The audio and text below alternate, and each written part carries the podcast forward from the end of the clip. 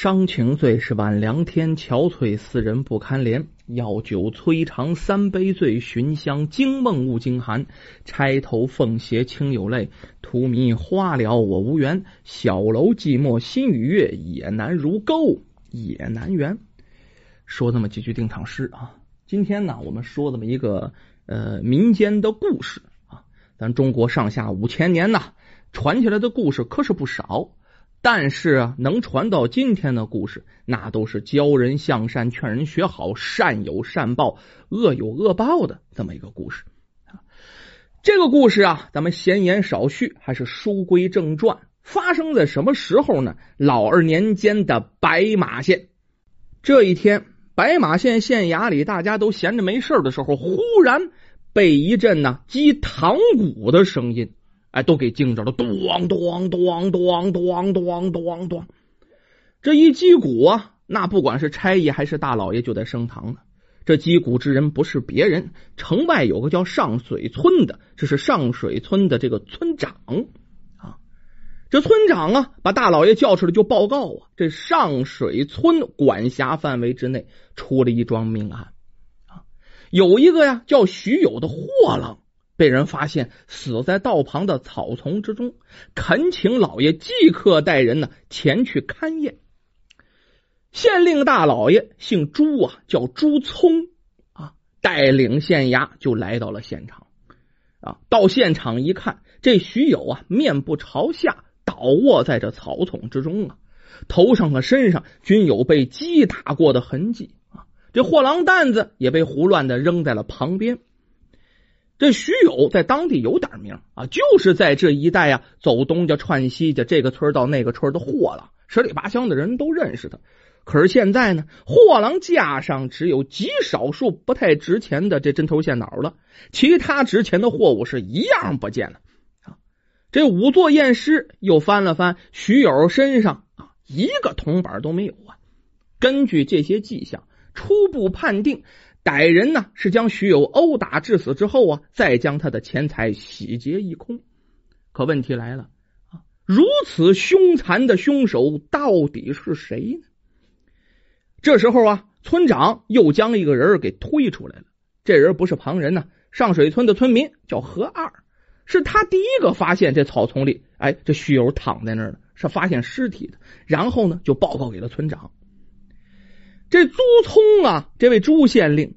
上一眼，下一眼，先把这何二看了七十二眼，再见何二啊，脸色发白，浑身哆嗦呀。何二，说说看，你是怎么发现这死的人呐？何二啊，附近特别有名，老实都出圈了。平常见到生人说话就打磕巴，这个时候好家伙，见着官了。啊，县官大老爷呀，这心里啊本来就很害怕了，再加上啊路边遇到死人，本身心里就惊恐未定。这个时候，老爷问他，舌头打结，半天是吞吞吐吐，说不出个字儿来。本来这也不叫事儿啊，让他平静平静再说，那就可以了。可是倒霉倒谁身上了？这位朱聪朱县令身上。这位县令啊，一向是以朱青天自居啊，认为自己这办案颇有心得啊。一看何二那么慌张失措、满面通红这样子，心里啊就琢磨，这一定是何二心虚的表现啊。他在想，莫非是这何二贼喊捉贼，自己打死了徐友，主动来报案啊，好洗脱自身的罪名？这朱县令是这么想的。一向刚愎自用的他呀，哎，有这个想法是越想越对，越想越对。你再看那何怎么瞧怎么就像个杀人犯。于是，在接下来冷冷的一笑，语出惊人呢。怎么说呢？不用找了，杀人嫌犯已经找着了。一听说这话，村民们眼睛瞪多大呀，纷纷议论：“哎呦，这县太老爷太有本事了啊！这这这这天神降凡呢？嗯。”这么快就找到凶手了？这到底是谁呀？这朱聪听了，哎呦，更得意了。一看旁边百姓是这么夸自己呀，大手一挥：“来人呐，将何二带回衙门，老爷我要即刻开堂审问。”就在这时候，何二还不知道怎么回事他以为啊是老爷带自己回衙陈述发现徐有的过程，那乖乖的也不用拴他，跟着就走了。可是啊，到了公堂上，唐威喊完大老爷转屏风入座，惊堂木一拍，啪！啊，嘟！何二啊，你这大胆的责人呐！你是怎样杀害徐友，还不从实招来？何二就觉得晴天上开了个霹雳啊，直接就打他脑袋上了，懵了啊！心想我自己是报案的呀，怎么就成了凶手了？这赶紧跪在堂上啊啊啊！不停的喊冤枉啊，冤枉大老爷呀！这这这是怎么话说的？我是报案的呀！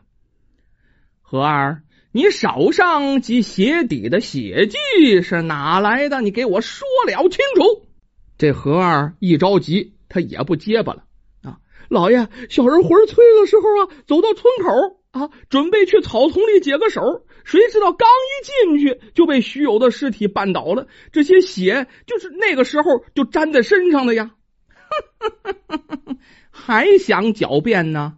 那你手上和脸上的伤痕又怎么解释？啊这、这、这、这老老老爷，这些伤是是是小人的擦伤，是不是擦伤？你说的不算，仵作何在？在。验验便知啊！于是啊，朱聪命令仵作上前替何二验伤。说来也巧了，叫无巧不成书啊！就这事儿发生的昨天晚上，何二跟他老婆打了一架，那可不是说是这个嘴上你骂骂我，我骂骂你啊，动了手了。他老婆也是膀大腰圆，十分凶悍呢，给这何二脸上、手上抓的到处都是伤。这何二为什么不说？啊这说出去多丢人呢！打不过自己老婆啊！这这这这脸往哪搁呀？于是支支吾吾，他不想说出实情。这仵作呀，验完何二，回头啊，又将徐友的这尸首又验看了一遍，发现在徐友的指甲缝里有大量的皮肉，于是做出结论：何二是在杀人过程当中被徐友抓伤。这何二一听，这就坐实了这个。赶紧是大呼冤枉，这才说出真话，说这这这这是被老婆抓的呀。他老婆这时候也在旁边，知道说归说，闹归闹，这是抓住的夫妻呀！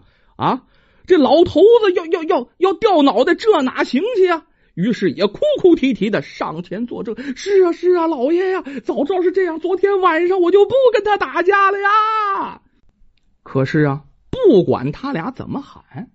这朱聪朱大人先入为主的就认为何二就是杀人犯，见他拒不认罪，那来吧，流水的刑具挨样用吧，就上了刑了。最后这何二被打的是遍体鳞伤，实在是熬不过去了，只求速死。最后呢，只落得个屈打成招。这何二一画了押了，这朱聪朱大人的非常的得意呀。当堂就宣了判了，宣判这何二死罪，秋后问斩嘛。现在是押入死号，押入死囚牢。同时啊，还判了何二的老婆一个包庇之罪呀，将他老婆呀拖到堂下，劈球啪嚓打了二十杀威棒，然后拖到县衙以外一扔。何二他老婆个女的，再彪悍，那能受得了杀威棒吗？被打的血肉模糊，皮开肉绽。躺在公堂外边哭天抢地，咱没说何二啊，为人很忠厚老实。村民们知道何二的为人呢，人品素常啊，觉得何二绝对不会干出这种事的。可是那头是大老爷，这叫什么？敢怒不敢言呢？只得上前呢安慰何二的老婆，然后呢几个人七手八脚的把何二他老婆抬回了村子。就这件事儿，过了两个月。哎，这两个月有变化，什么变化呢？县衙的主子换人了，原来是朱聪朱县令，这回啊他调任了，来了个新知县，姓赵，叫赵阳啊。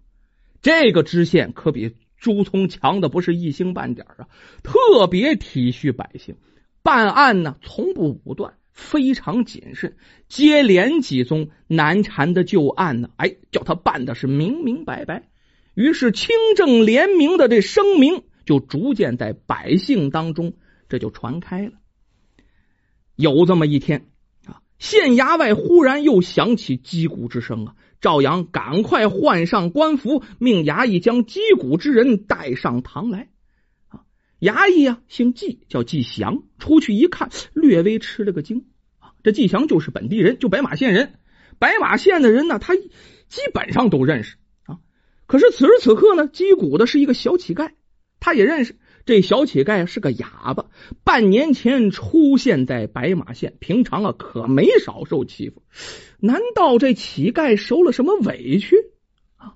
这季祥还没等开口询问，接下来的事儿啊，更是让他吃惊非小。这小哑巴竟然开口说话记得说：“小人有天大冤情，要向老爷申诉，求大叔代为通传。”这季祥万万没想到啊啊！这哑巴不单张嘴说话了，这不开口则已呀，一开口还咬文嚼字，文绉绉的，这有学问呢。这季祥啊，深谙世故，当捕快多少年了呀？深知这哑巴说话一定不简单呢，不敢怠慢。于是啊，领着这小乞丐，也就这假哑巴，就进了大堂。来到大堂以上啊，这哑巴迭克西跪倒，大喊：“赵叔，小人薛言，恳请赵叔为我父母伸冤呐！”这赵阳一听啊，赶忙啊啊，欠身离座，来到小乞丐面前，拨开小乞丐凌乱的头发，仔细辨认。哎呀呀呀呀呀！言儿啊，你是言儿啊！那位说：“怎么回事？”这是薛言，小小的年纪啊，就遭遇巨变，失去父母，又流浪了大半年，这可尝尽了人间冷暖呐！到现在呀，见到如父亲般慈爱的赵阳赵叔叔，这情绪再也控制不住了啊！扑在这赵阳怀里，放声痛哭。这半年多就没敢大声哭过，现在可是可以做回孩子了。再看赵阳啊，老泪纵横啊，孩子呀，孩子呀，我终于找到你了。你知道我费多大劲吗？这赵阳搂着这薛岩呢，越抱越紧，越抱越紧呢，仿佛怕这薛岩跑了似的。那位说：“你天上一脚，地上一脚是怎么回事？你怎么说了案子，说了一半放下了，这怎么又来一波？哎，咱们说这两个案子还真能。”凑到一起，至于后事如何呢？嗨，还是那句话，您接着往下听啊，咱一集说不完，我们下回再说。